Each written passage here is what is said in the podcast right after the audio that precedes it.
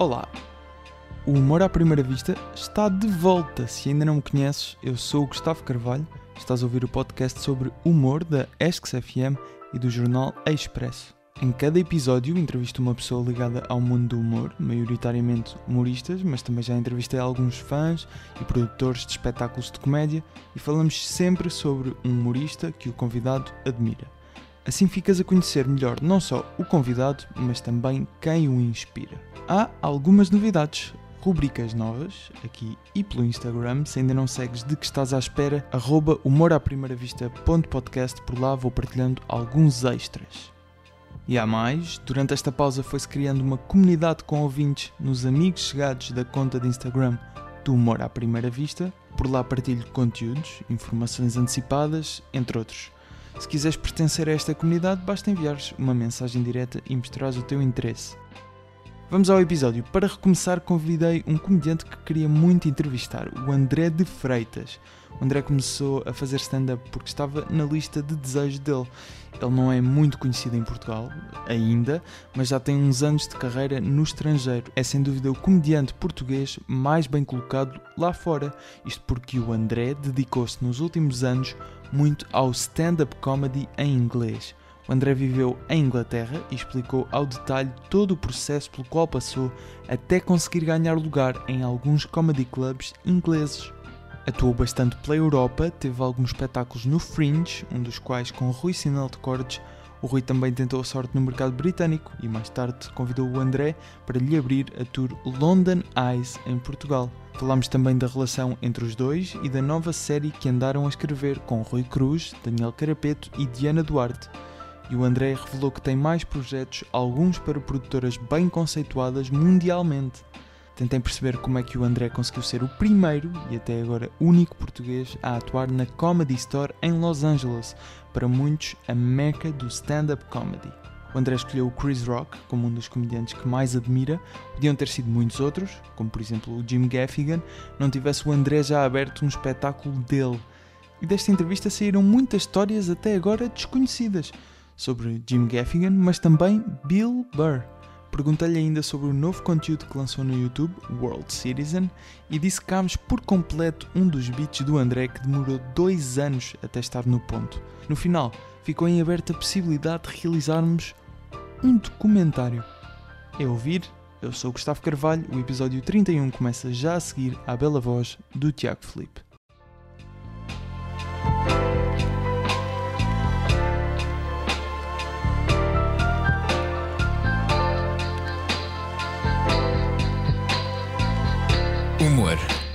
À primeira vista.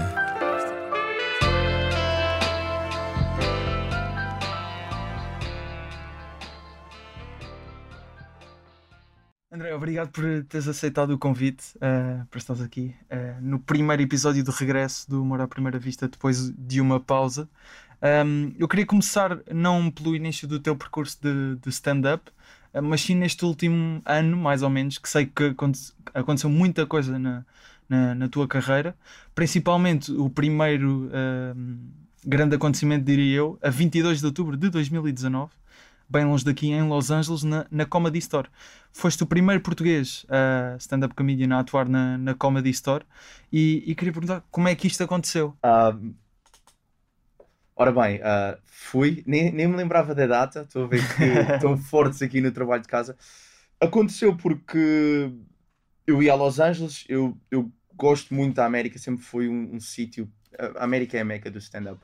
Então tentar ir à Comedy Store é um, atuar na Comedy Store é um dos meus grandes, era um dos meus grandes objetivos quando eu comecei a fazer stand-up e um dos meus objetivos de vida era ser um paid regular, ter o nome na parede.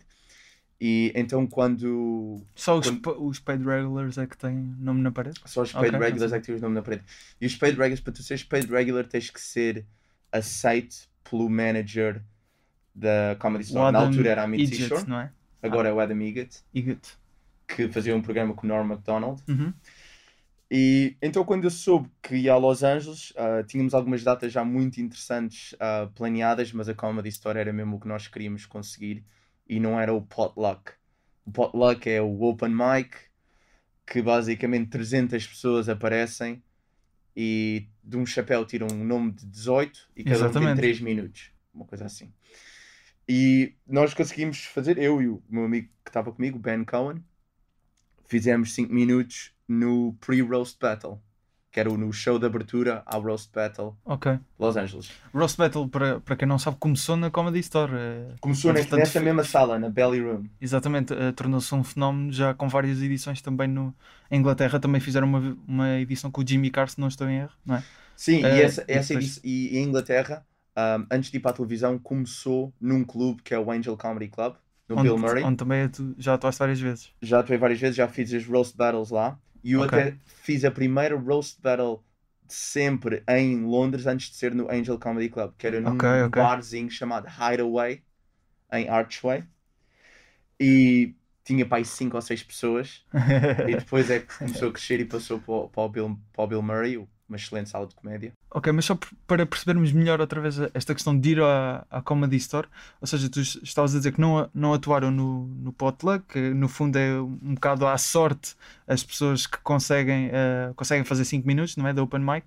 Isto, isto até é importante mencionar já aqui o, o documentário que saiu recentemente da Comedy Store, em que hum, várias coisas que, que referiste agora, desde o potluck, eh, que eu não sabia e fiquei a conhecer através do, do documentário. Por exemplo, a Whitney Cummings conta que ela várias vezes ficava horas na fila e ah, à espera de ter a sorte de atuar na- nessa, nessa sessão de do potluck, não é? Mas tu não foste para o potluck, ou seja, tiveste que fazer contactos para de alguma forma ir lá Sim. já atuar. Co- Como é que fizeste? Basicamente, ah, eu conhecia o Brian Moses, que é o gajo que começou a Roast Battle e é um regular da Comedy Store. Ok. E o Brian Moses É um comediante americano. é um comediante americano, regular da Comedy Uhum. Store, e ele ia a Londres de vez em quando. E quando ele ia a Londres, nós conhecemos numa noite ou assim no Top Secret Comedy Club ou uma coisa assim.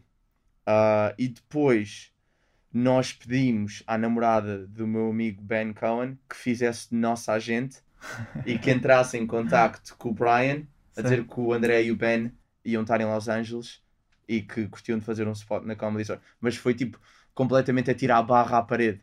Ok. Ah, E ele. e, ele, ele lembrava-se de vocês, Ele e- deve-se ter lembrado que nós já tínhamos cruzado e a gente a- a- até pedimos à, à Natasha, que era a namorada dele, para dizer: Ah, não sei o quê, vocês atuaram juntos no Top Secret Comedy Club ou uma coisa assim.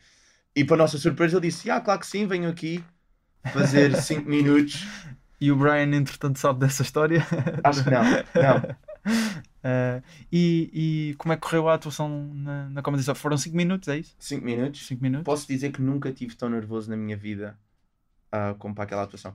Porque nós fomos lá dois ou três dias antes, só para estar lá. E basicamente, mal chegas lá, tipo, vês toda a gente. Tipo, Pois. as pessoas que tu vês no Netflix. Claro. A ver aqui- é é tipo, para nós comediantes, aquilo é realmente starstruck. Pois. E estar só naquele ambiente, estar só ali, foi excelente. E depois, quando começou a entrar na cabeça, Ei, vamos atuar aqui daqui uns dias, vamos atuar aqui daqui uns dias. Depois comecei a ficar mais nervoso, mais nervoso.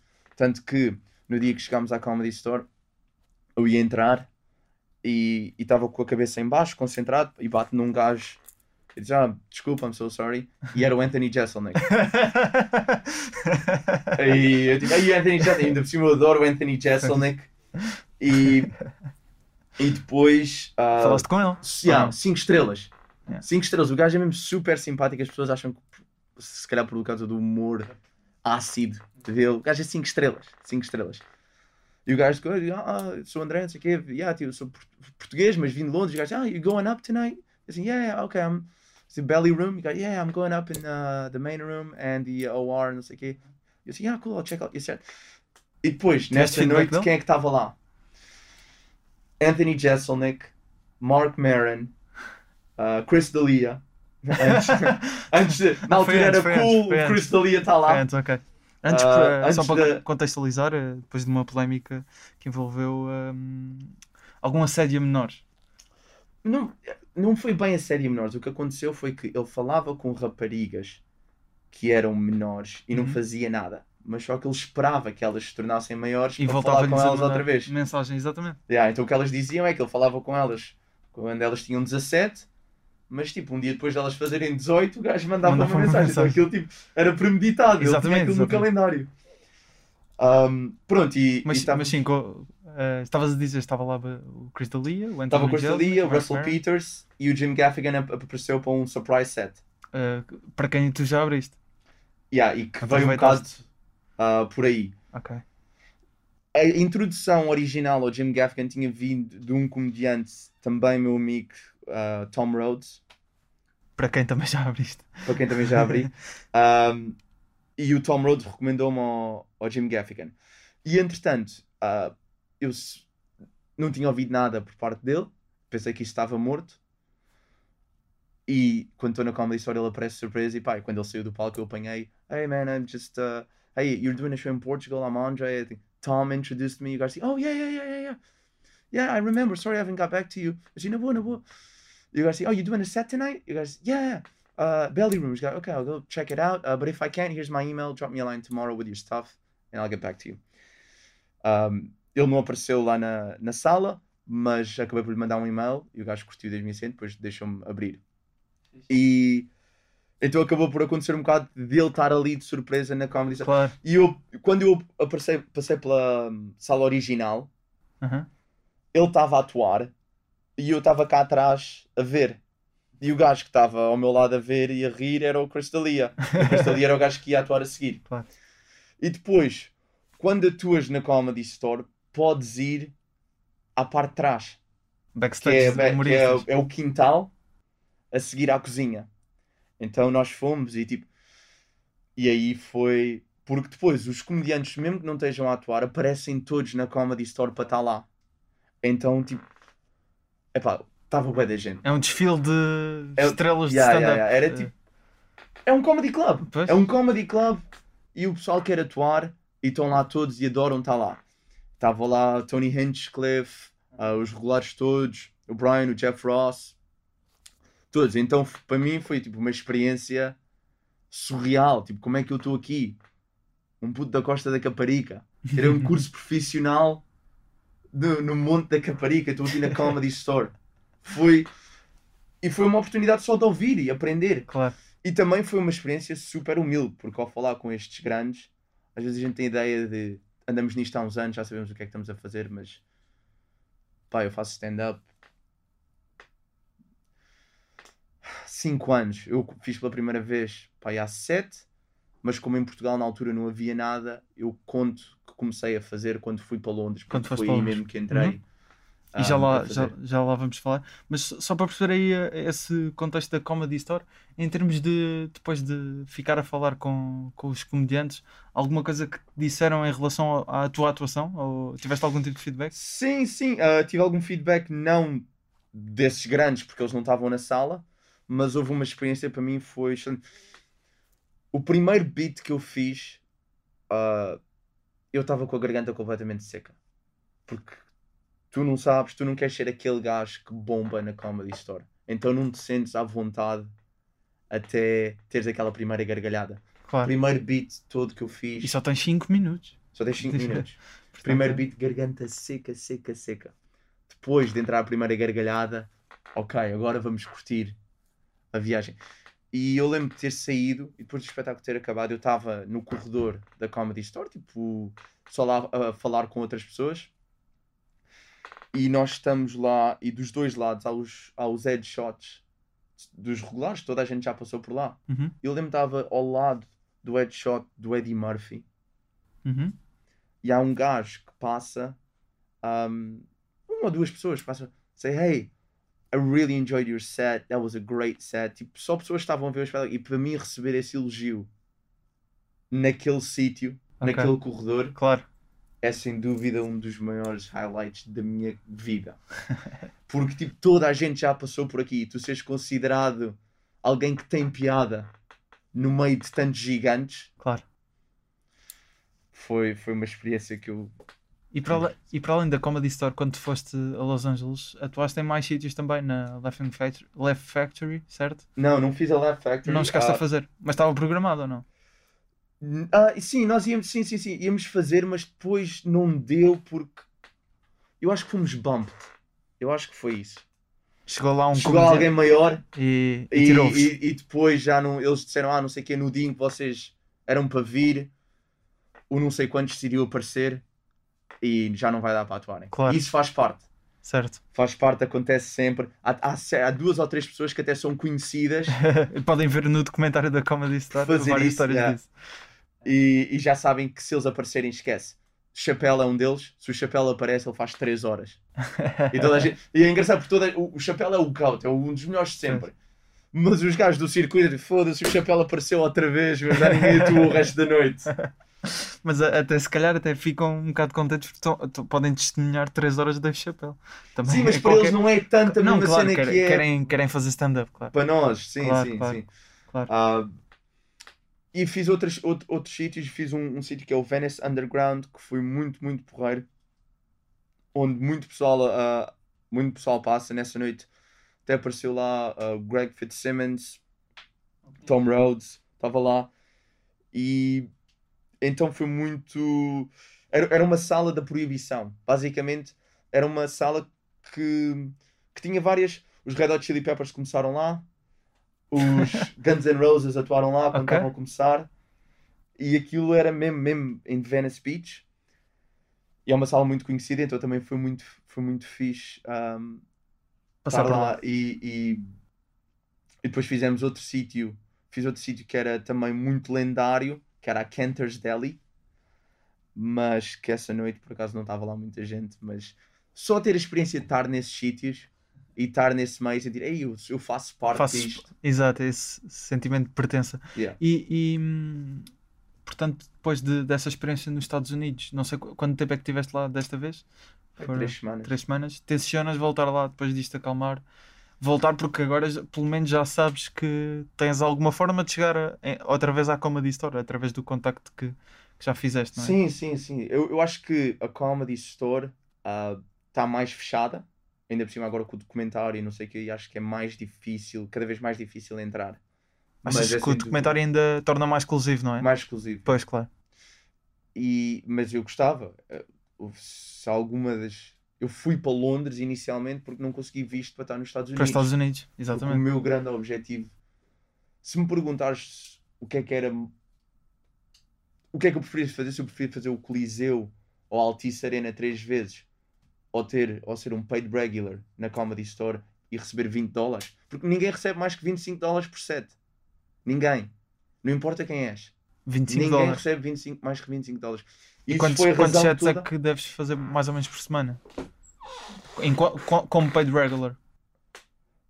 basicamente eh, o máximo tu consegues estar às vezes consegues fazer tipo 3 sets ah, na mesma noite na- nas salas diferentes mas também depende aquilo é super competitivo mesmo os paid regulars lutam por spots Pois. no calendário então Mas uma pessoa consegue sobreviver a- só a ser uh, se paid tu fores um paid regular na Comedy Store não é o dinheiro da Comedy Store Mas é que outra está a coisa. fazer sobreviver mas se for já, já é um estatuto que te dá trabalho noutros sítios e já deves estar a conseguir sobreviver em princípio Claro. Um, mas, Mas há, há, por exemplo, um caso interessante no, na Comedy Store. O, eu acho que é Frank Castilho. Acho que é o nome dele. Uhum. Que ele até. Penso que ele ganhou uma, uma edição das Roast Battles. Se não ganhou, eh, lembro-me dele, dele pelo menos ter estado bem, bem eh, na zona dos finalistas. E basicamente ele teve 6 anos. ah, acho que o, o Adam uh, Igat diz isso no documentário. Esteve 6 anos ali a atuar. E só ao fim de 6 anos é que de facto passou a receber dinheiro por Yeah. atuar ali. Yeah. Então Seis é uma anos a fazer o 6 potluck. anos. Yeah. É assim uma coisa. Mas é, é isso, é um bocado. Se queres estar no panteão dos grandes, é. Tens que passar por aí. Foi, foi por isso que essa experiência foi super. Pá, foi. humilde. Tu estás lá e tu pensas, ah, não sei o quê, porque é que. Eu tenho 5 anos de stand-up, vamos dizer que é esse, esse tempo que eu considero. Eu não sou nada. E foi isso que eles me passaram um bocado. Eu, quando estava ali a ouvir e estava a ouvir o, o percurso deles e quantas vezes eles atuaram em restaurantes chineses e merdas durante anos e anos e anos. Claro. E eu pensei, ok, eu não sou, eu não sou ninguém. E Achas que ainda não por- passaste suficientemente pelo lodo para ainda lá, não é? Acho que tenho muito, Muito. ainda que passar para merecer o meu lugar. Pois. para merecer o meu lugar onde eu quero estar. Ok, e, conti- continuamos eh, depois dessa, desse mês de outubro, eh, até já, já lançaste aqui um bocado a, a premissa para isto. Em novembro abriste para o Jim Gaffigan. Ahm, e neste caso já, já contaste que foi o Tom Rhodes que, que sugeriu ao Jim. Depois eh, ele não assistiu à noite, enviaste-lhe e-mails. O, que é que lhe, o que é que lhe enviaste nos e-mails? Do que é que ele o gostou? Enviei-lhe o meu stand-up, ah, basicamente quem eu era, o meu website, o meu stand-up, que era isso que ele vai olhar. E, e ele disse, respondeu no dia a seguir: Bora, Bora? um, vamos a isso. Tinha Foram duas, duas atuações ou uma só? Já não me lembro. Foram duas, Duas, na mesma foi? noite. Exato. Eh, quanto tempo é que fizeste ne- nessas atuações? Fiz 15 minutos na primeira, depois estávamos um bocadinho atrasados e ele pediu para fazer 10 e fiz 10. Ok. Um, e, e como é que foi conviver com, com o Jim Gaffigan nesses, nesses momentos em Lisboa? Porque aí, está, na Comedy Store, muita gente, obviamente, mas ali estás basicamente tu e ele, não é?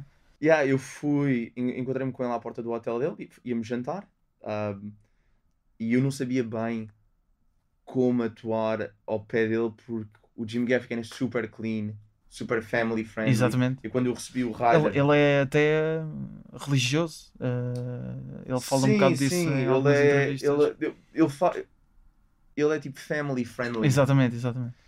Então eu não sabia bem como é que eu estar, se eu posso tipo, estar à vontade, se, eu- se ele ia levar a mal eu dizer as neiras, não sabia, não Pois, sabia. exato, exato. Então, porque eu, eu recebi o Rider, quando eu recebi o Rider de. O que é que é o Rider?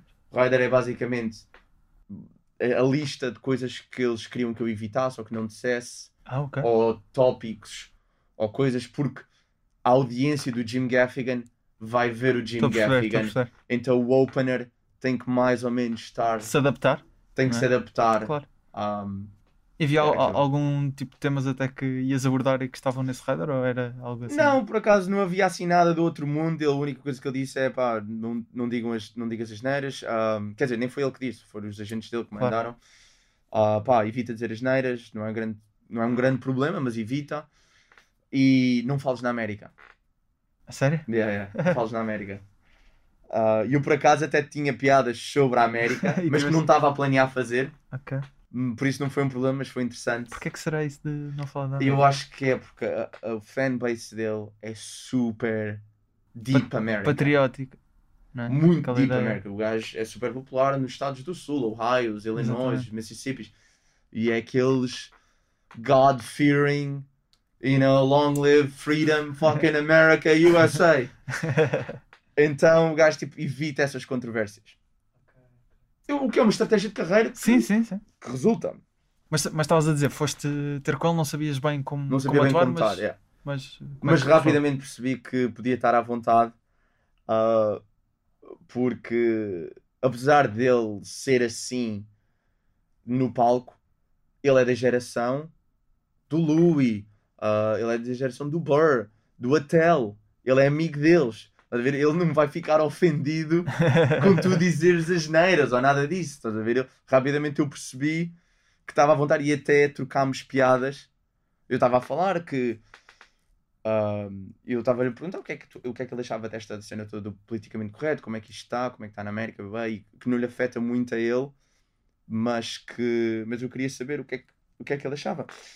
E mal entramos nessa conversa, começámos a trocar piadas, eu e ele, politicamente incorretas. E a partir do momento que ele diz certas coisas que eu estava nem sequer estava à espera de ouvir, eu ok, estamos completamente à vontade e vai ser uma boa noite. E, e depois disso, levei a uma tasca no bairro Alto para irmos beber duas ou três cervejas. E ouvir fado, não foi? não? Fomos ver fado, mas antes, Antes. antes fomos a uma tasca no bairro Alto. E eu até me lembro quando saímos do hotel, há dois americanos que passam por nós, de férias. E os gajos nem acreditam bem no que é que estão a ver. Às vezes os gajos, tu vês tipo os gajos a olhar duas vezes, é tipo Jim Gaffigan, e o gajo, yeah. Tipo a confusão na cabeça, de que é que ele está aqui? E, yeah, eu- ele foi, tirou uma foto com eles, depois fomos andando e estávamos, pá, foi super porreiro. Bebemos uns copos numa tasca, depois fomos ver fado, fomos jantar a um restaurante. Ele fez montes de perguntas sobre Portugal, sobre a história de Portugal, ahm, sobre a história do fado, o que é que significavam as coisas. Foi um gajo que Ele estava tem- interessado, estás a ver? É um gajo que ele faz a Madison Square Garden, Exato. mas está aqui e quer mesmo saber. E ele até fez uma, uma piada sobre fado na. Criou, não foi? Sim, sim, sim. Eu acho que é um, do- um dos traits dos grandes comediantes é que eles conseguem fazer sentir Vem que estão no Exatamente. país e que e fizeram alguma pesquisa e estão a tentar. E houve depois piadas que ele foi pondo no meio do set, que às vezes faziam referências a certas coisas. Sim. Chegou uma altura que ele até falta. do- ele, ele falou de cortiça. E, e é um espetáculo pequeno para ele. Estamos a falar que o Capitólio foi aqui 400 pessoas. não sei. Pois, não, Tem não 400 tenho noção, pessoas. mas- Duas sessões são 800. Não é nada. Sim, para ele Aquilo é pouco. podia- aquilo- claro. Isto para ele podia ser tipo mais uma paragem. Ele dali ia para Marrocos. Mas ele fez o esforço claro. e foi porreiro de ver isso, E que tipo, que tipo de. Ou seja, tu, tu passas um, dois dias com, com um ícone ah, como, como o Jim Gaffigan. ah, obviamente, acredito que tenhas falado mais ou menos da tua experiência, de que foste para Londres, que estás a tentar. Que tipo de conselhos é que ele eh, te deu ah, para, para o futuro na carreira? Ele disse: pá, estás a fazer bem, estás a fazer o que nós fizemos e é interessante. Uma cena interessante que ele até falou foi: eu não sei como é que é a comédia aqui na Europa, mas o teu percurso, até de certa forma, tem.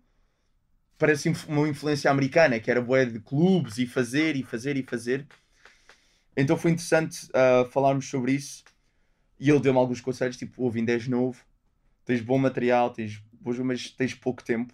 Continua, continua, desenvolve o teu act, escreve e, e tudo vai, e as coisas vão ao sítio. E, e basicamente isto é um conselho que eu já recebi de várias pessoas. Eu sei, às vezes, acho que toda a gente passa por isso, às vezes pode ser difícil sentir que não estamos a chegar a lado nenhum, que alguém está uh, a fazer, está melhor do que nós, ou seja lá o que for, e ter este- este- estes grandes A ah, validarem o teu trabalho. a é? validarem, foi, é, vale sempre a pena. Tanto que eh, nunca aconteceu, mas o Bill Burr disse que eu podia abrir para ele se ele alguma vez viesse cá. Eu mandei-lhe um e-mail e ele disse: Yeah, if I ever go to Portugal, you can open for me. Mandaste um E eu e-mail a dizer que ele.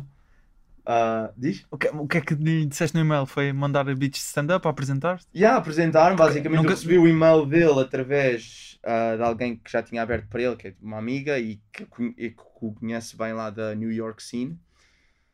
E mandei-lhe um e-mail a dizer quem eu sou, tinha aberto para isto, porque eu tinha já feito isto. Ou blá, seja, nunca falaste com ele. Foi Nunca só falei com ele. e-mail. Eu nem sabia se ele ia responder, não faço ideia. Isso, isso foi há quanto tempo que lhe mandaste esse e-mail? Pai, é um ano e meio. Pai, é um ano. O Bill Burr, Quer dizer, um ano Será meio. que- ah, yeah, foi antes do Gaffigan, por acaso. Foi antes do Gaffigan. eu penso que o Bill Burr já esteve próximo de vir a Portugal. Eu sei. Eu Já, não já?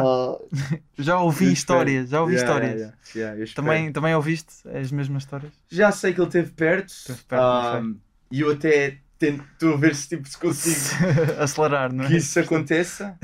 e, e espero, e espero, espero um dia que ele, se ele vier. Porque assim, ele, ele provavelmente já nem se lembra que disse que sim, mas isso é a primeira coisa que eu penso todos os Claro. dias quando acordo. Estás a ver? Ele nem sabe tipo, o que é que é este gajo, está a mandar um e-mail e diz: Ah, eu disse que ele podia abrir, se for preciso, tipo, ele vem aqui e a agência orienta outra, outra Outra. pessoa qualquer, ou traz o seu próprio opener. Pois, Isto pode tudo mudar, eu não sei. claro. Mas só o facto, para mim, De um gajo que eu sim. admiro tanto ter respondido ao meu e-mail de maneira positiva e dizer Hey, I liked your stuff, yeah, you can open. Tipo, ok, done, done. Mas isso foi nessa altura em que esteve perto de vir a Portugal? Ou não não, foi porque ele estava a fazer uns espetáculos em Inglaterra e eu estava lá Ah, ok. e ele fez alguns espetáculos grandes em Londres, ah, fora de Londres até. E, e eu na altura, eu- ele estava no meio de uma tour europeia e eu estava em Londres na altura, mas sabia que se ele fosse para Portugal, basicamente eu não sabia, ele ainda estava a, a criar a tour. Ele ia a Berlim, ia a uns sítios, mas Certo. Portugal não estava na lista. Foi não. Mas era uma possibilidade. Então eu decidi, pá, olha, vou tentar. E eu acho que os, comediantes grandes americanos têm muita cena de apoiar os comediantes locais. Tanto quando eles vão para a estrada nos Estados Unidos, normalmente até gostam de ter um gajo do Comedy Club local, um regular do Comedy Club local, Uhum. a abrir para eles. Por exemplo, o Luís C.K. veio cá e, e todas as noites foi um comediante português. Yeah. Ah, para além do Tony Woods e do Joe Mackey, que também que vinham com ele, obviamente. Ahm, mas eh, assim, em termos de, de, por exemplo, falaste da tua experiência na América. Ah, mas tu, obviamente, viveste em Londres vários. Quantos anos, exatamente? Quatro anos e Quatro meio. anos. E agora estás meio cá lá, mas mais cá por causa desta situação, é Por isso? causa da pandemia, sim. Não, porque não há muito. Lá está tudo parado. Está tudo parado, não é? Está Pois. tudo. A situação lá é difícil. Pois. E pelo que eu falo com as pessoas lá, ninguém sabe quando e se a comédia vai voltar ao que era ah, nos próximos tempos. E quando as coisas começam a voltar, há uma hierarquia. Claro. Vai, vai haver os gajos grandes que têm tours gigantes que vão querer ir aos comedy clubs para testar o material Para se apressarem a fazer. basicamente empurram toda a gente. Russell Howard decide ir fazer três sets, ele faz quanto tempo quiser. O Jack Whitehall quer fazer a mesma coisa, faz. Então nós temos que um bocado. Mas- não, mas estavas a dizer. Eu ia só acrescentar uma coisa, mas estavas a dizer. Conclui. Não é isso. Então há- uma hierarquia, depois há os regulares dos clubes, etc. etc. Então neste momento não sinto que, que seja o melhor sítio para estar, mas quando as Ok. coisas voltarem ao normal, espero, espero estar lá outra vez. E, e essa relação com nomes maiores da, da comédia no- em Inglaterra ah, também não, nunca te acontece como, por exemplo, numa comedy store em que de repente estão várias pessoas. Isso nunca te aconteceu em Inglaterra? Já, já, já. Aconteceu várias vezes. Ahm, aconteceu várias vezes. Inclusive, eu, uma- eu tinha uma noite marcada no Top Secret Comedy Club, que é um, um, um clube de comédia no centro de Londres. Um dos mais, mais conhecidos, não? Pelo menos. Na minha opinião, impressão. a melhor sala de comédia em Londres. Ok. Na minha opinião, a sala é excelente, elétrica. E, e eu estava marcado para fazer 10, 10 minutos, acho eu. E basicamente E o- foste o- pumped. o Eh. dono do clube ligou-me a dizer: Olha, tenho-te marcado para fazer um set, mas o, o Jack Whitehall e o Russell Howard querem aparecer, os dois na mesma noite. E foste MC, não é? e Essa o gajo ofereceu-me para ser MC. Eu disse: Claro Exato. que sim. Pagava mais, era mais tempo, mas é super apertado. Quando és MC, é tipo, estás lá. Tens que ser eles, quando eles. Então foi interessante porque o Russell Howard nem entrou. Ele entra por uma, sal... por uma porta de lado para as pessoas não caírem em cima dele. Claro. Não sei quê. E eu nunca cheguei a falar com ele antes. Eu ia para o palco assim. Eles deram-me o line-up. Este é o line-up. E eles disseram agora vai para o palco e faz tempo até nós darmos uma luz. Quando nós demos uma luz, quer dizer que o Russell está pronto para entrar e é para sair. Então tu estás ali a fazer tempo, tu não sabes se ele vai aparecer ou se não, se mudou de ideias, não sabes? Então, mas sabes quando recebes a luz, é a altura. Então eu estou ali a fazer crowd work, uns beats, bababam, e, e recebo a luz e eu digo, ladies and gentlemen, e eu estava a ter um bom set, estás a ver? Uma boa sala, estava fixe. Uh, mas, ladies and gentlemen, we have a very special guest. Please welcome to the stage, Mr. Russell Howard. Man, a sala explode. Está a super desanimante, porque tu estás ali a dar tudo, estás a dar o lead, pensas que estás a ter um bom set, e o gajo aparece, e tipo, eu, e eu, eu nem consigo ver por causa das luzes. Ou seja, eu digo Russell Howard e depois espero que ele apareça. Basicamente, ele aparece, a gente aperta a mão, ele faz o set dele, e a seguir vai-se embora pela porta do lado. Ou seja, nunca falei com ele. Nunca sequer falei com ele. Então não, não há assim muitas ocasiões em que, por exemplo, dás uma cotovelada e de repente. E de repente começa uma conversa. Não, não, Não, mas por exemplo, depois nessa noite apareceu o Jack Whitehall, que já tive em duas ou três noites com ele. E ele é um gajo, normalmente é fica e fala, super acessível, muito simpático. E, yeah, mas nessa noite o público nem queria acreditar. Porque não há tanto essa cultura. Em Inglaterra é, é, é mais raro tu teres um gajo desses a aparecer. Mas tu tinhas lá no Top Secret Comedy Club, houve, havia noites tipo, ah, ladies and gentlemen, we have a special guest, Amy Schumer. E a Amy Schumer Ok. fez um set. Uh, Jeff Ross. Certo. Mas não. Mas, por exemplo, pelo que, me- pelo que me parece da, da, da conversa que estamos a ter aqui, tens mais referências americanas do que inglesas. Certo? Eu, eu, eu tenho mais Ou- ou seja, referências pessoas a- americanas. A, quem, quem olhas e, e admiras mais assim no stand-up serão mais americanos. Sim, mais americanos. No entanto, acho que o facto de eu ter vivido tanto tempo em Inglaterra e atuar para a Inglaterra, o, o meu, o meu humor já é muito mais inglês do que é americano. Apesar de eu ter mais referências de humoristas americanos, o meu próprio humor foi completamente. ah, Foi arrastado para, para, foi, para inglês, foi, é? foi criado Inglaterra. em Inglaterra. Pois. Foi criado em Inglaterra, foi criado pelo- pelos meus surroundings e acabou por ter um, um impacto gigante em mim. E eu sinto que hoje em dia, ainda por cima, que os primeiros 5 anos de stand-up é, é os anos que tu aprendes a andar. Claro. Então são anos de formação. Então eu tive ter esses anos de formação em Londres, acho que me influenciou e acho que isso não vai deixar de, de acontecer. Vamos eh, agora ouvir eh, aqui um beat teu eh, numa, numa nova rubrica aqui do Humor à Primeira Vista e o objetivo é sempre tentarmos perceber melhor como é que os humoristas constroem os beats ou sketches ou o que seja. Vai sempre depender, obviamente, do convidado. E foi assim que aconteceu.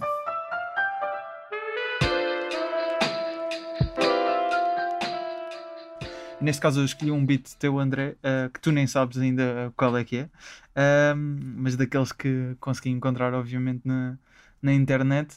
Ah, sei que já fazes este, pelo menos, desde 2019. Ah, é, uma, é um, um beat muito curto, mas acho que é, que é por isso também que tem, tem duas punchlines fortes e por ser curto acho que resulta bem. E vamos ouvir primeiro e depois, ah, já a seguir, o, o André vai ah, explicar como é que como é que este beat surgiu. E o beat é sobre uma relação amorosa. like I love living here. Like it's been an adjustment. I used to like I, I used to live with my girlfriend. We had a very difficult relationship, not gonna lie. We used to fight a lot and I used to tell her like I'm not happy in this and I don't like how you treat me and I swear to God I would leave if I didn't live in your house for free. And I found out a lot about myself in that relationship, you know? Mostly I found out that my principles are worth 850 pounds a month.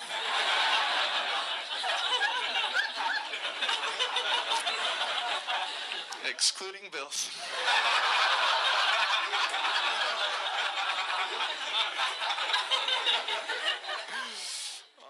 Este beat, como, como eu disse, hum, eh, a primeira vez, pelo menos, de, o vídeo foi postado em 2019, na, como estavas a dizer, no Top Secret Comedy Club, até ah, que estavas a fazer referência há bocado. Ah, e o que eu queria perguntar neste caso, como é que surgiu a ideia para, para este certo, que depois tem uma continuação até, ah, uma parte em que falas mais ou menos da, da linguagem da, da questão de a tua namorada não saber tentar falar português, mas ah, enganar-se, não é? Uh, e depois podem, podem até procurar os beats uh, no Facebook, por exemplo, do André e no YouTube e no próprio Instagram. Encontram vários, incluído este. Podem, podem procurar, uh, recomendo. Mas, mas neste caso, como é que surgiu esta ideia? É de uma experiência real? Esta, esta, esta Infelizmente situação? é. Ah, infelizmente é de uma experiência real. A maior parte do meu stand-up vem de alguma coisa real. Há muitos estilos de stand-up, muito pessoal é surrealista, o pessoal joke writer. Eu uso muito a minha vida ah, para isso, é quase como terapia. Então, esse beat até chegar à sua forma final, que é a forma que eu uso aí, demorou para aí dois anos, Dois anos. dois anos a ser É este certo de. Mais o resto, mas, Mas o resto, mas yeah. este certo assim. Yeah, yeah. E vais tentando várias coisas. Vais... Por exemplo, eu só descobri que esse, esse beat podia ter uma punch adicional. É quando eu digo. um, quando eu digo. Excluding bills. that, uh, yeah. Quando eu faço. Found out that my principles are worth 850 pounds a month. Pausa. Excluding bills. Isso é uma gargalhada adicional que eu não estava a No início não, não tinhas. Não existia. Era uma- era porque era uma- tudo de seguido. Ok. Então, a tua Então- primeira ideia, ou seja, já disseste que era uma situação real. Se estás nesta situação, ah, apercebes que, que estás nessa relação e estás a, a achar isto, não é? Ah, e, e a primeira coisa que te vem à cabeça ainda durante a relação é isto?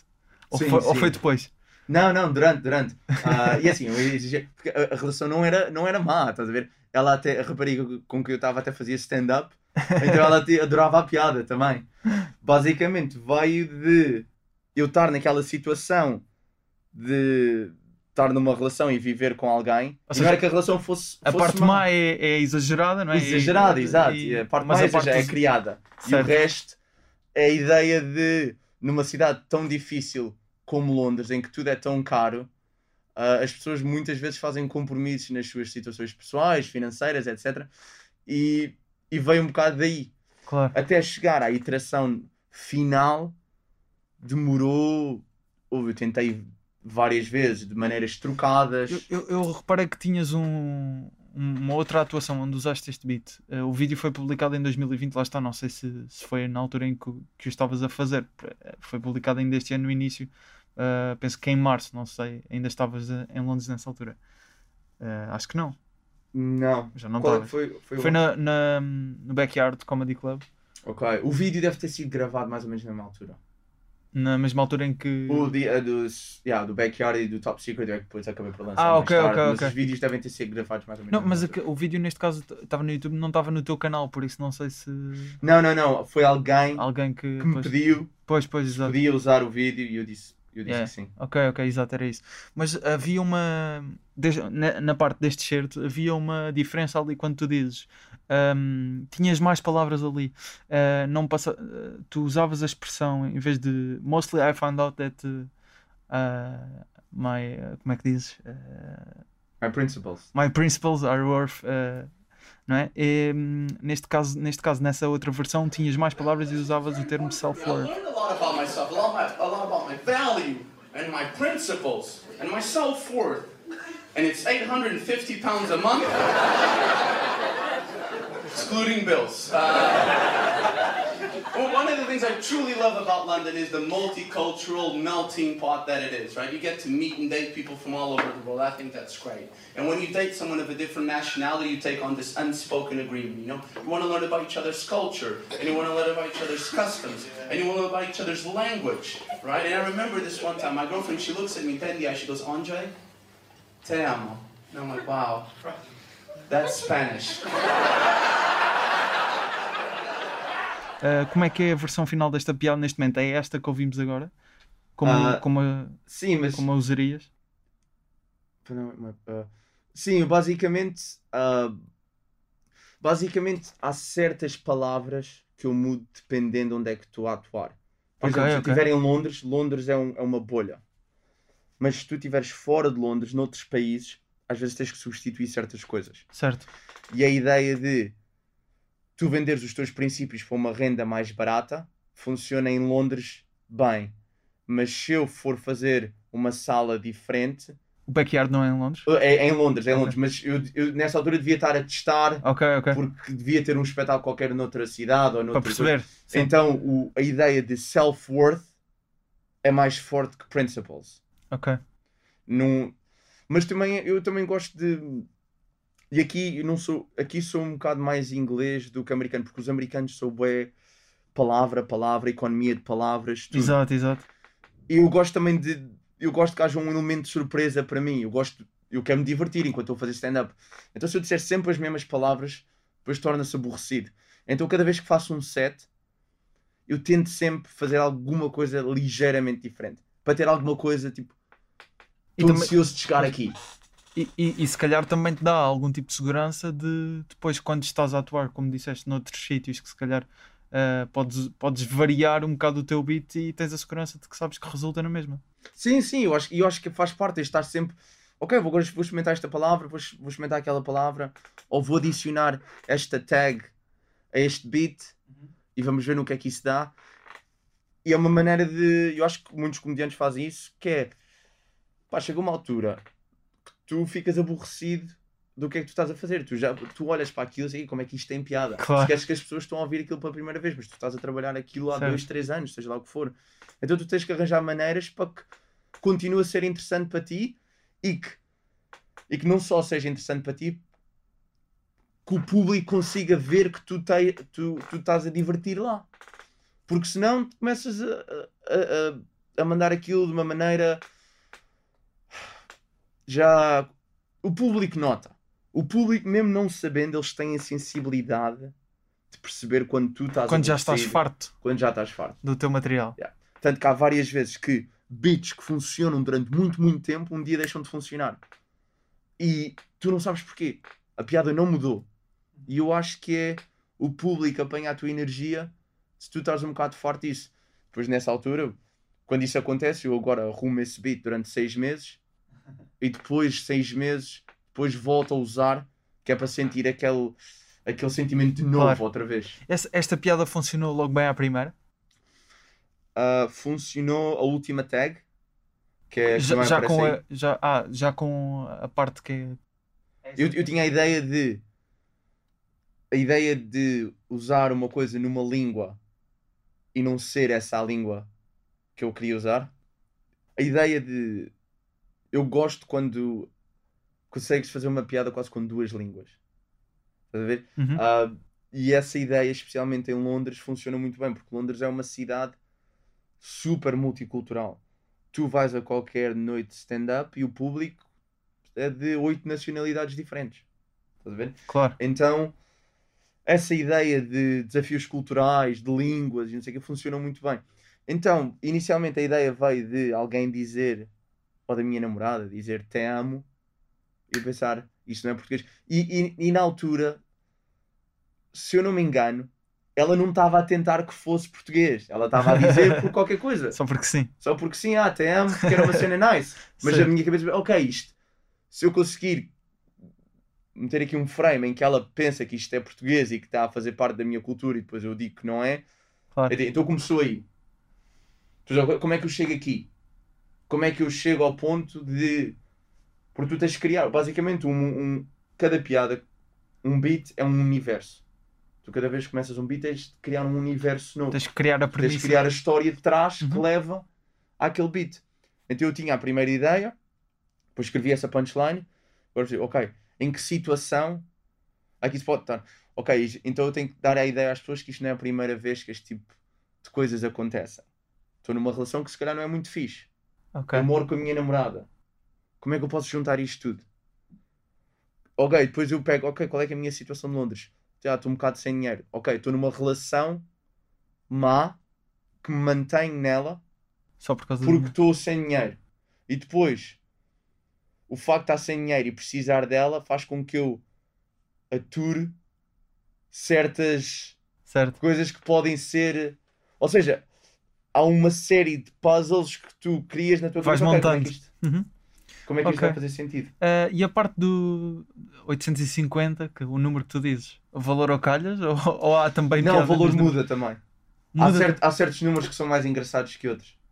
Por acaso já tinha ouvido, ah, ouvido hum, o Carlos Coutinho de Vilhena dizer isso. É- Como, que números é que são mais engraçados que outros? Não sei dizer, é pá, não, Mas não como é que sentes que É uma cena, é um. 850 é mais engraçado do que Por exemplo, 780. ah, yeah, quanto mais específico o número for, normalmente mais engraçado é. Estás a ver? Tu dizes 600 não é tão engraçado como tu dizes e depois 657. Pá, aqui qualquer coisa, eu não sei porquê, é, é ligeiramente mais engraçado. E depois às vezes tem a ver com o contexto. Ok. Mas dizes que é mais engraçado porque já testaste as duas e percebeste que funcionava melhor que o Yeah, yeah, eu já, eu já Ok. testei tipo, pai, 3 ou 4 números diferentes. Mas tem que ser uma cena realista. O que é que é realista em Londres em termos de renda? Tipo, a maior parte das pessoas paga seja, nem- 800 libras. Mas podias ter, eh, não sei se se calhar fizeste isso, mas pensaste a renda que da casa em que estavas a viver é esta, fica Seria esta. essa, mais ou menos, sim. Pois. Mas, por exemplo, 1000 já é demasiado longo.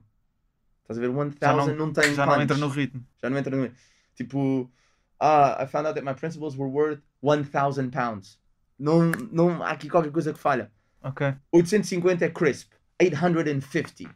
Tal. Estás a ver? Então tu tens que, ah, tu vais testando estas Então, coisas, ver o que é eh, que... Até depois, ou seja, pensaste no primeiro na, na parte do te amo, depois eh, percebeste que podia, tinhas que dar este contexto e só depois é que veio o Excluding Bills. Yeah. E o Excluding o Bills, Bills veio do palco. Não, veio do foi, palco. não foi de propósito de todo. Foi no momento muitas vezes há muitas coisas que aparecem no palco. Muitas, muitas, muitas. Tanto que há muitos gajos que preferem escrever no palco. Sim. E eu gosto sempre de deixar abertura nos meus beats para ver do que é que vem de palco. Ou seja, quando eu vou ao palco, às vezes, tipo, tomo alguns riscos. Ok, deixa-me entrar por aqui e ver o que é que vai dar. Deixa-me fazer uma pausa aqui e ver se tira alguma coisa. Então tu estás constantemente nesta. Claro. Só que tu só podes fazer isso uma vez a cada set. Se eu decidir fazer esta pausa agora e não resultar, já sei que não resulta. Mas no próximo set, fazer uma pausa diferente. E pode não resultar também. E até chegares à pausa que resulta, pode ser 4 ou 5 sets. Por isso é que é tão importante fazer Atuar constantemente. Claro. Assim, num, numa. Típica semana tua, eh, quando estavas assim em Londres a atuar bastantes vezes, conseguias atuar quantas vezes por semana? Eu estava a atuar entre primeiro ano, mais ou menos uma a três, ah, e depois a partir do segundo ano, Por semana? duas, sim, Duas vezes por semana? Achava- por semana, uma a três vezes por semana no Ok. primeiro ano, no segundo ano, duas a quatro vezes por semana. Achava que conseguias, às vezes, por exemplo, fazer duas por dia. Não, não, eu depois comecei a fazer. Ah, ok, Mas isso ok. é, é- imagina, é como qualquer coisa. Tu começas, ninguém te conhece. Claro, claro. Então as pessoas dão Então, menos então spots. quando estavas a atuar mais, quantas vezes é que atuavas por semana? 5, 6. Ok. Às vezes, havia noites que eu, por exemplo, havia às vezes fazia tipo 3 vezes numa noite. Abria num sítio, fazia o meio noutro sítio e fechava noutro sítio. E porque Londres tem uma rede de transportes que funciona bem, tu entras no metro, pá, pá, pá. Tá. Consegue Pois. mais ou menos estar. Ok, e quantas vezes é que uma piada tem que não resultar para tu desistires dela? Não sei se foi o caso desta, que houve vezes que se calhar não resultou tão bem, mas por alguma razão Sim, mantiveste. ah, essa, essa piada por acaso resultou mais ou menos desde o início. E há certas piadas que também depende. Eu, eu diria três vezes. É a minha resposta. Mas há certas piadas, há certos conceitos que não está a resultar, mas tu sabes que Está ali qualquer está coisa. lá. E tu tens de continuar a ter. E demora. Por exemplo, estou com um beat agora assim. Que eu sei que aquilo resulta, mas ainda não descobri exatamente em como é ou que em português? resulta. Em inglês o beat? É. dá- Inglês e português. Fazes nas duas. nas duas Fazes muito isso. Agora, por exemplo, vieste para Portugal, aproveitaste muitas das coisas, simplesmente traduziste, mas se calhar tem que haver eh, uma adaptação. Como é que é esse processo de tradução de piada? Sim, há uma adaptação, até porque há muitas coisas que em inglês funcionam que em português não funcionam e vice-versa. Certo. Até Há porque em inglês, normalmente, a economia de palavras é mais fácil do que em português. Eu acho que o português é uma língua muito difícil para fazer stand-up. Porque o, português é uma língua muito antiga. Qualquer coisa que tu digas em inglês, precisas de mais 10 palavras para dizer em português. 5 ou 10 palavras, mas mesmo que seja 5. Mas essas 5 palavras já são suficientes para, para lixar o ritmo. Estás a ver? Muitas das piadas vivem do ritmo. Vivem do. Imagina, uma piada em inglês tem um ritmo de. Em português, muitas vezes as piadas têm o ritmo Certo, tu notas que já há ali Sim. Uma perda. E acho que é o facto de.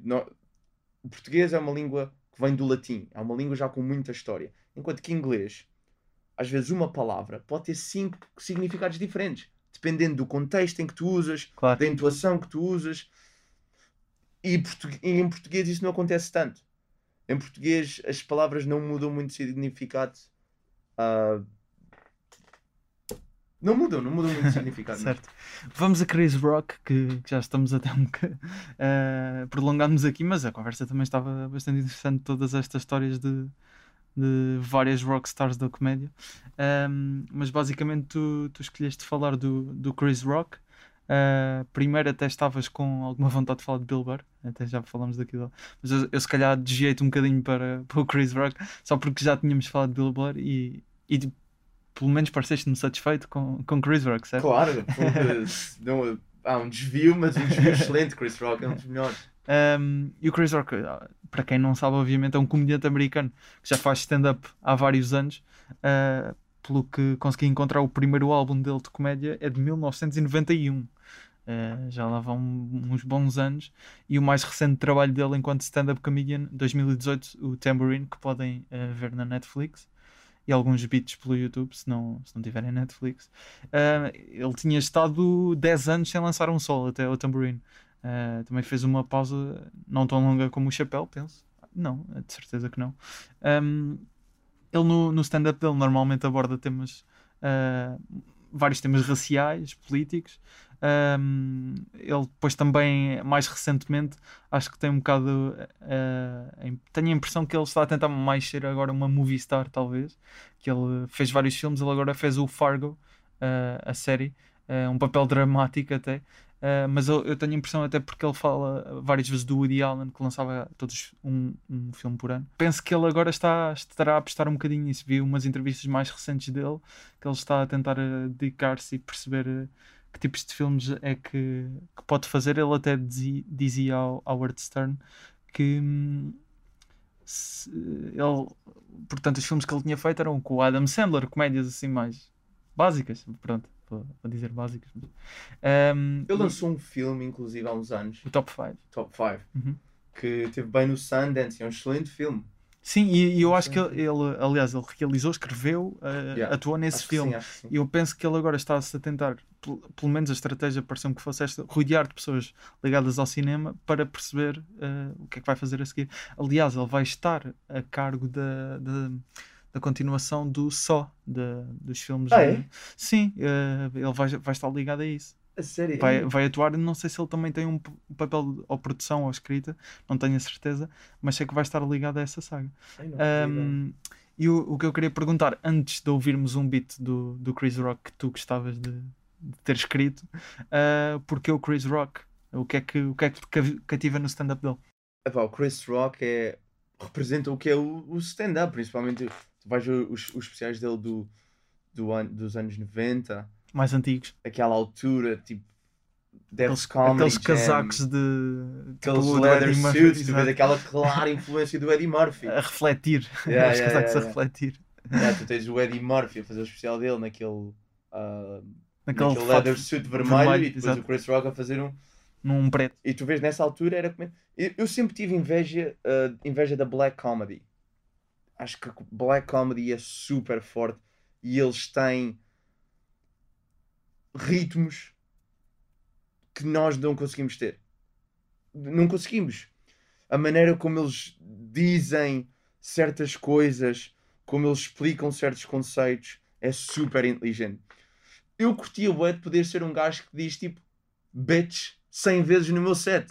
Mas tipo, qualquer pessoa olha para mim e não faz sentido este gajo dizer bitch. Estás a ver? Mas eu curto bué, tipo, Claro. pá, eu, eu rio-me a ver, tipo, rio-me a ver isso, ou aqueles conceitos Your Mama So Fat, ah, essas merdas, pá, eu curto bué. Os, os Kings of Comedy, por exemplo, tinham, tinham muito esse estilo. O Bernie Mac, o Yeah, yeah, yeah. Ouve, Já Bernie Mac no Def Comedy Jam é lendário. lendário. sim. Chris Tucker no Def Comedy Jam é um dos melhores sets de stand-up que eu já vi. E ele, com- ele parou por completo para fazer filmes depois. Exatamente. Mas ele tinha piadas lá geniais. Geniais. Ele não há muito, não há muito tempo lançou mais um. um Lançou, solo mas não, Netflix. não não nota-se a pausa. Nota-se. Ah, ok, e, e que, que tipo de característica no, no stand-up do Chris Rock é que se calhar eh, gostavas assim de não roubar, mas invejas mais, talvez? Ele é super incisivo sem parecer invasivo. O que é que queres dizer com isso? Basicamente ele é tipo, ele é incisivo, mas não te está a pôr isso em cima de ti. Por exemplo, o Mark Maron já sentes que ele está a pôr Está por um, certo peso, não é? Sim. É, tu sentes o Verdade. peso do que ele te está a dizer e ele quer que tu penses. Estás a ver? Tu tinhas isso também com o Lenny Bruce. O Lenny Bruce passava muito essa ideia. Claro. O Chris Rock consegue tocar em ti. Eu acho que o Bill Burr é a mesma coisa. O Bill Burr e o Chris Rock conseguem ser super incisivos sem serem invasivos. Eles não te metem responsabilidade nenhuma. Tu estás lá a rir e podes concordar ou não concordar, mas eles disseram qualquer coisa. Claro, sim.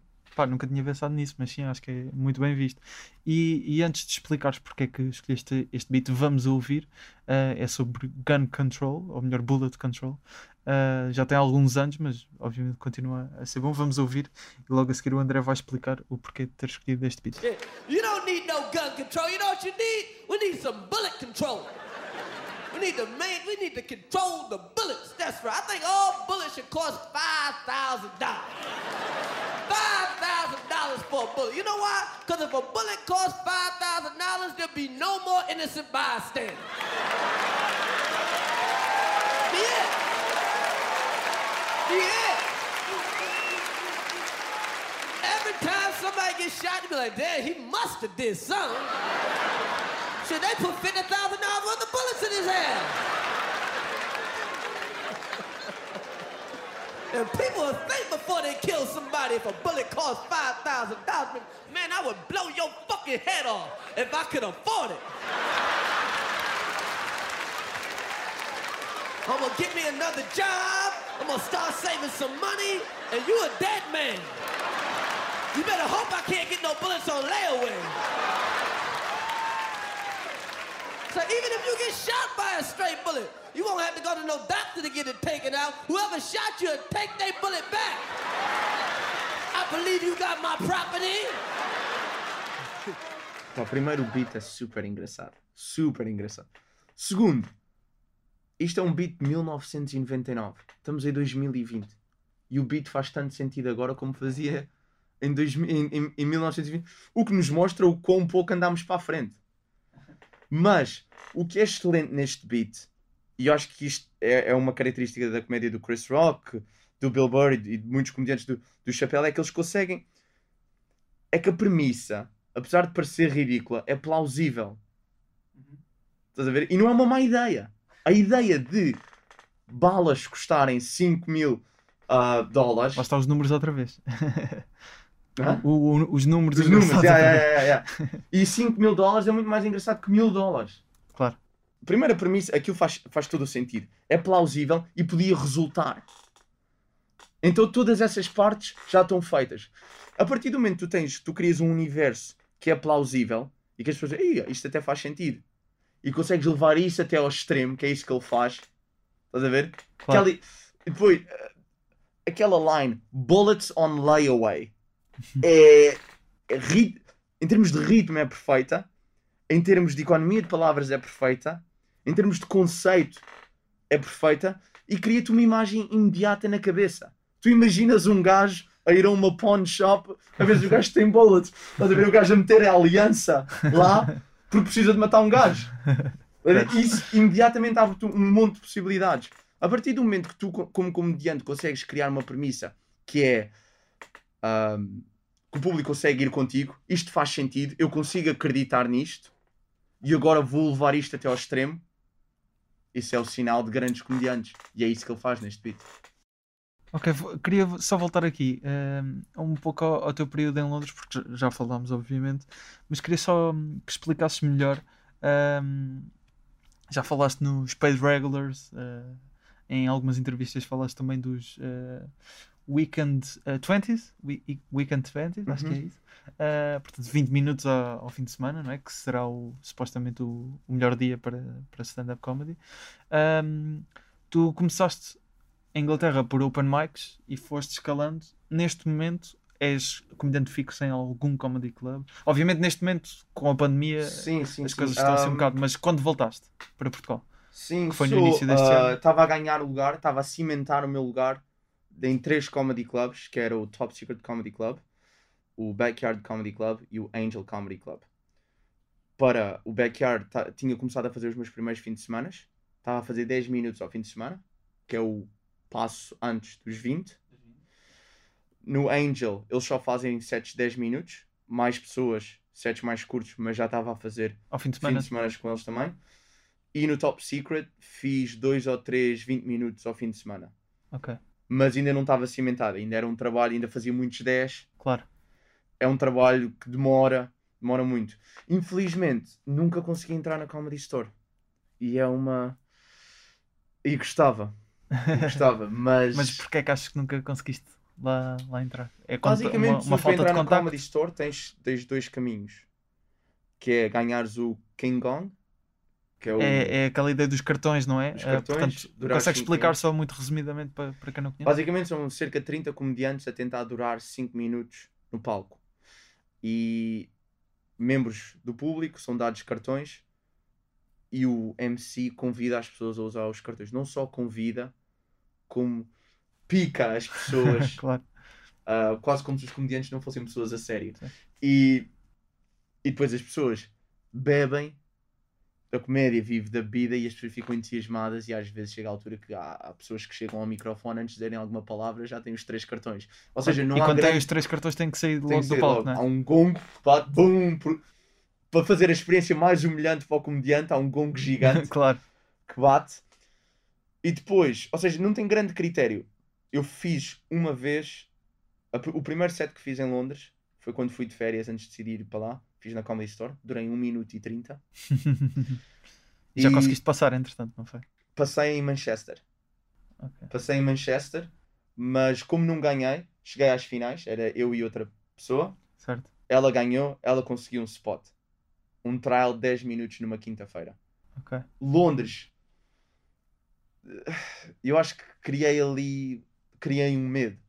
Chega uma altura quando tu começas a, a fazer spots melhores, tu na tua cabeça começas a acreditar que és um certo. Já estás a um certo Já estás num nível. certo nível em que E não. depois chegar lá e sem qualquer critério ou razão porquê destruírem-te isso, já tenho dificuldade Então, em... mas não há outra forma de entrar na Comedy Store?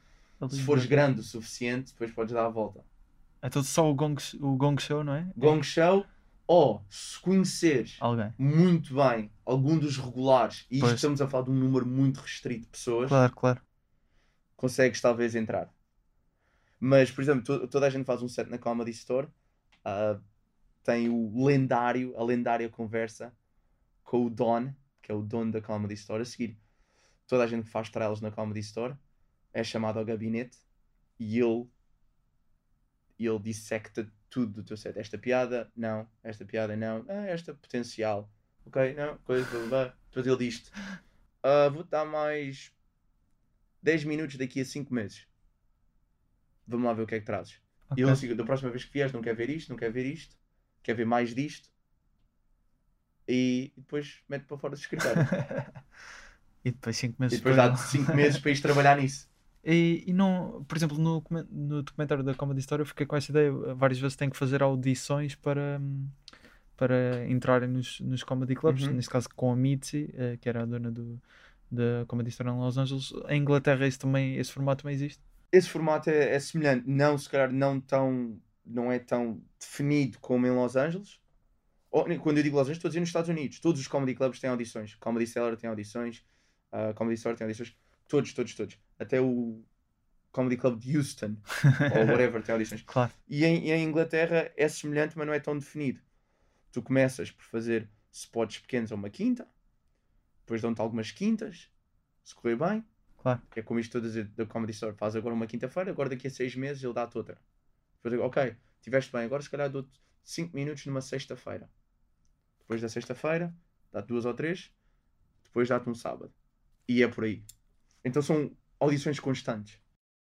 Ok. Uh, queria só, para terminar esta fase de Inglaterra, uh, perguntar-te sobre hum, qual é que foi o teu papel uh, quando, por exemplo, tivemos vários comediantes portugueses com já estabelecidos, principalmente o Rui Sinal de Cordes, mas o Manuel Cardoso mais recentemente também foi para lá, o Vasco Elvas também, também esteve lá, certo? Não sei se mais algum, se me está a escapar algum, mas uh, tu que já estavas lá há ma- mais tempo, Uh, foste um fator importante se calhar na, na adaptação deles. Como é que, como é que, como é que foi esse, esse teu papel uh, de se calhar ajudar outros portugueses a chegar lá? E, e se calhar até ficava a pergunta mais na uh, porque lembro-me de ouvir o Sinel a falar algumas vezes disso uh, já nem me lembro se até aqui no, no episódio com o Sinel no, no nosso podcast mas ele, um, ele dizia que os primeiros tempos em Londres foram duros porque vinham como comediante estabelecido cá em Portugal e lá tinha, obviamente, começar do zero. Ah, qual é que foi o teu papel aí? Que conselhos, se calhar, é que lhe deste? Os conselhos que eu lhe dei foi os mesmos conselhos que passei ao, ao, ao Manuel Cardoso, que é isto é Champions. Em Portugal estamos a jogar na Distrital. Isto aqui é Champions, é diferente. E é diferente que qualquer open mic tem um nível bada alto. E não importa quem és. Se tu seres bada grande em Portugal é a mesma coisa que ah, I'm big in Romania. Não importa.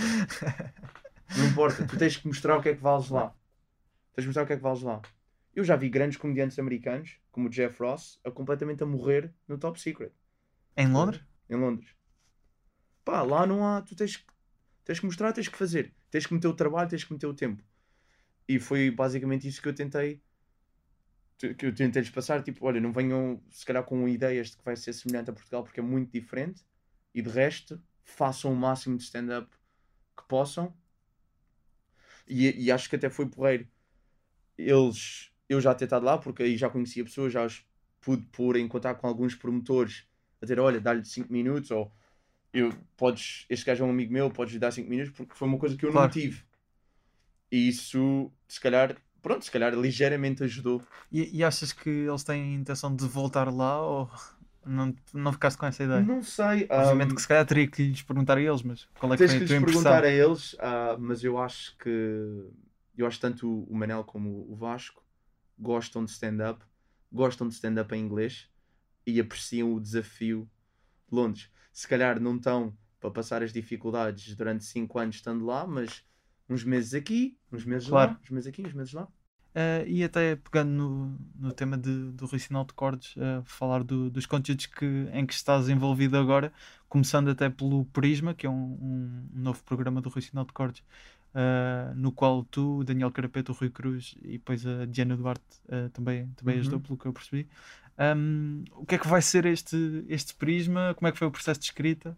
Ah, o processo de escrita foi divertido. Ah, basicamente começou, quando começou era, era eu, o Rui Sinal, o Rui Cruz, os três, na casa do Sinal a vermos coisas, a termos Ah, ideias mais ou menos do O, que o- pelo que eu percebi, vai ser um, um tópico por eh, É um programa. tópico por episódio. Basicamente pensa tipo Patriot Act, a San Minaj, Ok, e é influenciado por isso. ok. E Last Week, Tonight e coisas assim. Claro. Então basicamente é, são oito episódios, oito tópicos, Certo? de cerca de 20, 25 minutos, ainda não sei, depende de como a edição final sair. Uhum. E isso é o Prisma. Dentro ah, da plataforma ah, onde o vão- Prisma vai sair, claro. que é o que o Rui Sinal vai, ah, vai criar, vai haver também os duetos, Claro. que foram oito episódios Uhum. com oito comediantes diferentes filmados no Sá da. E os duetos foi basicamente 20 minutos de stand-up do Rui, E de 20 minutos de conversa. stand-up do convidado e uma conversa. Claro. E basicamente ah, o, processo, o processo foi interessante e, e mudámos vari, várias vezes de ideias sobre os temas que queríamos falar, sobre como é que íamos abordar, tanto que a estrutura de certos episódios é completamente diferente de outros episódios Certo. e, e em termos de trabalhos de escrita que eu já tive, este sem dúvida foi o mais divertido porque a maior parte dos trabalhos de escrita estás num escritório Claro. ah, com um computador, com um quadro branco a ver se, se, se as coisas saem. Com o Rui Sinal de Cortes há churrascos, há, há cerveja Claro. e então estamos todos bem dispostos. E acho iniciaram, é iniciaram só três, mas depois juntaram o, o, Depois o Carapete entrou. e a Diana. Ah, a, a, Diana entrou desde o início do projeto, Ah, ok. mas não na parte da escrita. Ela fazia pesquisa e é? entrevistas. Claro, como jornalista. Exato, ela entrou como jornalista e também nos deu algumas ideias sobre coisas que podíamos explorar. E depois o Daniel Carapete ajudou, ah, veio e ajudou a dar um, um novo par de olhos ah, no conteúdo e, e ajudou basicamente a dar aquele último, aquele último push que precisávamos. Ok, e mais recentemente um projeto também só teu, World Citizen no YouTube, que fa- falas um pouco, já saíram dois episódios, ah, falam, ah, falas um pouco sobre a tua experiência a viver no estrangeiro, há alguns tipos de conselhos, Ahm, e, e tu, numa entrevista ao TSF Open Mic, que era, que era um podcast que, do Neutel, neste caso, até referias que tu foste para a Inglaterra exatamente por querer ser um comediante de clubes, ah, e em Portugal ah, muitas vezes acaba, ah, têm que ser em parte comediantes de redes sociais, de, Uhum. que depois obviamente vão a palco, claro, mas passam muito do trabalho, passa por, pelas redes sociais e que tu se calhar não tinhas tanto interesse nisso. Esta, esta aposta no World Citizen é por teres vindo para Portugal e teres percebido que tens que ir por aí. Ah, sim, ah, de certa forma sim, mas isto não é completamente direcionado às pessoas de Portugal apenas. Sim, é- até porque é é um inglês, é, conceito em- verdade. em- em Sim, inglês. é verdade. basicamente eu acho que é importante ter uma, uma, uma presença nas redes sociais neste momento, especialmente com a pandemia.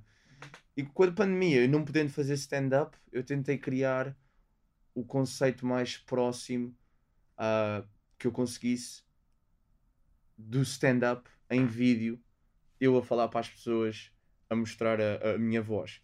Apesar do meu stand-up ter uma estrutura diferente, este, este conceito, eu acho que muitas das pessoas, ainda por cima nós, os portugueses, somos um país muito imigrante.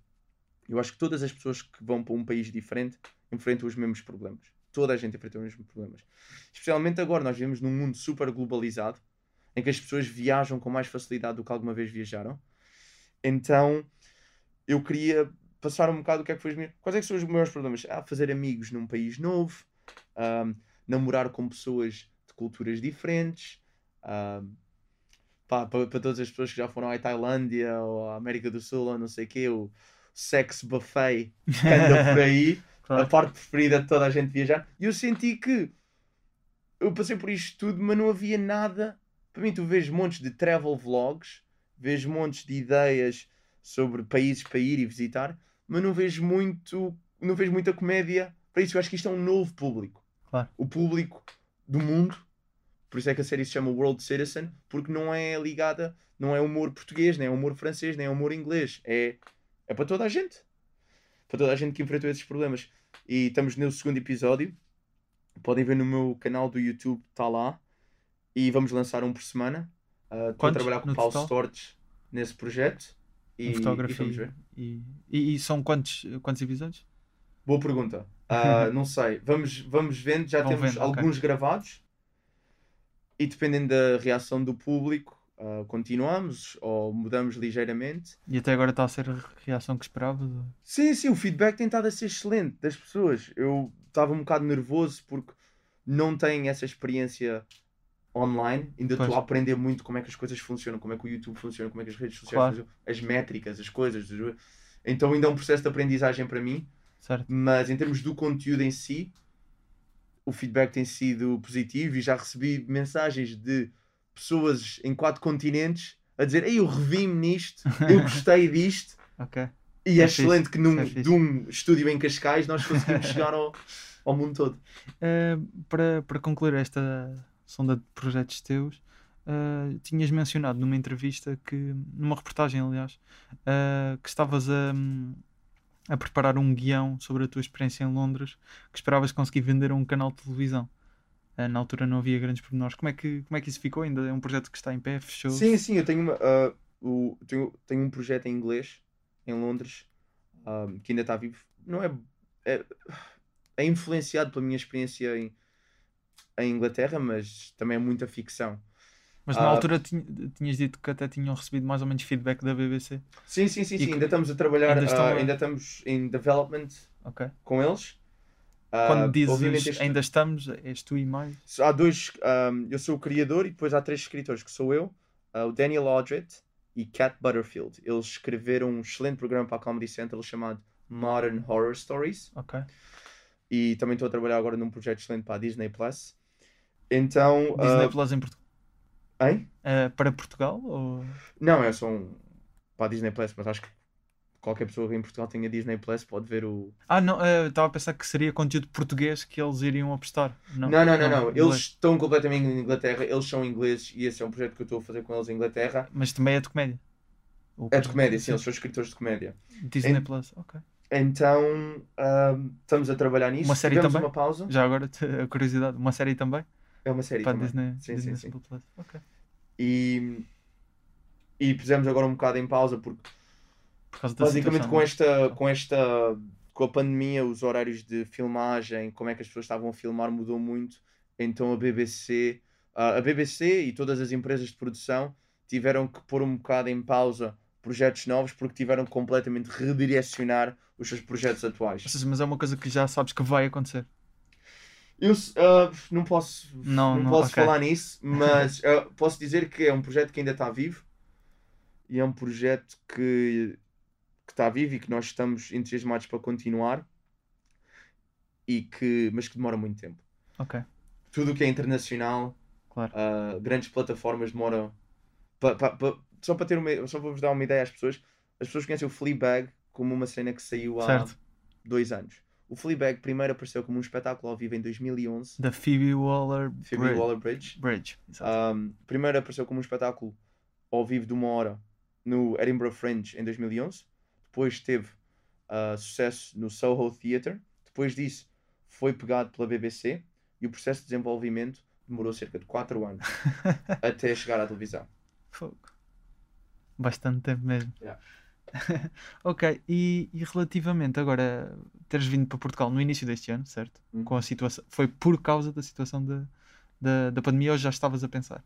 Um, havia ideias para projetos, maioritariamente stand-up. Eu queria fazer mais stand-up em, em, em Portugal. E era isso que também eu- aconselho do, do, do Sinel. do sinal. Era isso que eu queria perceber. ah, ah, porque, hum, ou seja, tens esta carreira internacional que estás a, a tentar prestar e, e ainda é o teu objetivo, certo? Uhum. Mas vens a Portugal, fazes umas sessões eh, produzidas pela H2N, que já tem algum, algum uma experiência em, em, em, a- vou dizer lançar, mas a trabalhar com, com comediantes eh, portugueses. Ahm, isto é um objetivo também de ir tendo cá qualquer coisa em Portugal para depois ir lá para fora? Ou estás a tentar um bocado balançar as coisas? O meu foco primário é internacional, mas é difícil balançar as coisas porque eu depois acabo por ter seguidores portugueses, seguidores de fora, então às vezes também fico um bocado confuso onde Para, quem é que estás a trabalhar? para quem é que né? estou a trabalhar. E é é importante ter. Eu quero fazer mais stand-up em Portugal, porque afinal de contas isto é o meu país, isto é onde eu cresci, e há montes de ideias e conceitos ahm, que eu tenho para Portugal que não funcionam lá fora, que é sobre ser português. Uhum. Então são sem dúvida coisas que eu gostava de fazer mais ah, em termos de stand-up e outro tipo de projetos, mas the big picture internacional, mas sem dúvida que gostava de ter uma presença saudável cá em Portugal. Mas, uh, por exemplo, o, o Sinal ali uns anos em que ele estava em Inglaterra, que ele fazia, vinha a Portugal, fazia um sol e que lhe dava bagagem para depois ir para Londres e estar ali, se calhar, tanto confiança como se calhar monetário, porque viver em Londres é caro, não é? Que Gostavas de fazer uma, uma, Gostava, uma coisa gostava. parecida, é mais ou menos esse o objetivo. Assim, vamos ser completamente sinceros. Portugal, tu não tens a competição que tens lá fora. Se tu conseguires criar uma carreira mais ou menos saudável em Portugal, isso dá-te os meios financeiros para poderes Ir lá para fora, rebentar dinheiro lá fora. claro. Ok? Então isso é uma coisa que está presente na minha cabeça, sem dúvida. Claro. Ahm, mas como o processo de sucesso em Portugal é completamente diferente, enquanto que lá fora tu tens uma escada de stand-up, isso aqui não existe tanto, há mais um- uma, é mais uma questão de redes sociais, de internet, também é uma altura, é uma, é uma oportunidade de eu aprender como é que essas partes funcionam e de tentar explorar isso cá em Portugal e de ver o que é que acontece. Eu, sem dúvida, um dos meus grandes objetivos. ahm, eu gostava de ser o melhor stand-up comedian português. É um, é um. Gostava. E acho que com trabalho. Isso está na bucket list, não é? isso- yeah, yeah, acho que é possível. Ahm, acho que é possível. E, e pronto, é continuar a trabalhar para isso. Um, e para, para fechar aqui eh, eh, esta questão de, de teres vindo para Portugal, eh, eh, neste caso, depois de teres feito essas sessões mais no início do ano, eh, foram três dias, acho eu? Três, Quatro- três três dias, in progress. eh, exato. Eh, para quando o resultado final dessas sessões? Basicamente, estas sessões de work in progress servem para tu. Ou terás mais sessões? Não sei. Sim, eu gostava de ter mais sessões de work in progress. Basicamente, as sessões de work in progress servem para perceber o que é que pode ser um espetáculo. Testar o texto, claro. Testar o texto, ver a estrutura. E o, uma, o texto é inglês e português. Ah, o que eu fiz cá em Portugal é Sim. português, mas eu Ok. gostava de criar um espetáculo que fosse a contraparte, que fossem opostos Ou quase. seja, um espetáculo que Um envolve espetáculo- stand-up em inglês e stand-up em português? Ou dois Não, eu queria criar um, um espetáculo ah, em inglês do meu ponto de vista como português e um espetáculo em português do meu ponto de que vista seriam como complementares. Complementares, mas Por diferentes. exemplo, o James A. Caster fez aqueles que são três eh, seguidos que se juntam, ou quatro, já nem sei. Seria, no fundo, dois, dois espetáculos juntos. Sim, ah, sim. Algo, ainda estamos a ver, basicamente, porque eu para o inglês tenho um diretor. ah, E- exatamente, para o português é o Rui Sinal de Cortes e para o inglês é. é não quero o, falhar ah, no nome. Alexis Dubas, que faz uma, uma, Uma personagem. personagem. que é o Marcelo Luconte. Uhum. Então, inglês, eu quero que seja o meu, o meu primeiro solo, o meu primeiro- a minha primeira hora, quero que seja interessante, quero que seja forte. Gostava de fazer os festivais australianos, voltar ao Fringe e conseguir mesmo ter bagagem ah, e tempo debaixo disso. E em Portugal, a mesma coisa, porque estas sessões de Work in Progress basicamente serviram para eu perceber que ainda não tenho um espetáculo, ainda não está lá. Ok. E eu preciso de mais tempo para perceber o que é que pode ser, qual é que é a estrutura. E eu não, não tenho pressa. E se alguém aqui tiver a ouvir que seja um comediante ah, a começar, pá, não tenham pressa Claro. de lançar o vosso primeiro sol, porque se vocês só têm uma Há oportunidade, alguns, há alguns a ouvir, portanto. pronto, só, tem- só há uma oportunidade de criar uma primeira impressão e não há pressa nenhuma. Acho que é uma boa mensagem. Ah, André, temos uma rubrica aqui no, no podcast que, que acontece sempre e vamos ver como é que corre desta vez. Todos os convidados contam a história de como é que conheceram o Ricardo Aruz Pereira. Tu já conheceste o Ricardo Aruz Pereira? Como é que conheceste o Ricardo?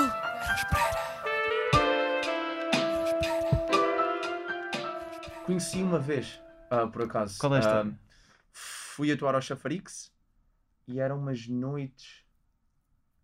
Eu não me lembro, basicamente era uma conversa com o Ricardo Luz Pereira. Era, se calhar era o TSF Open Mic que eles Era gravavam isso, lá. era, era. E eu fui lá fazer um set, antes de sequer fazer o. o- o- ele era o convidado do TSF Open Mic. Exatamente.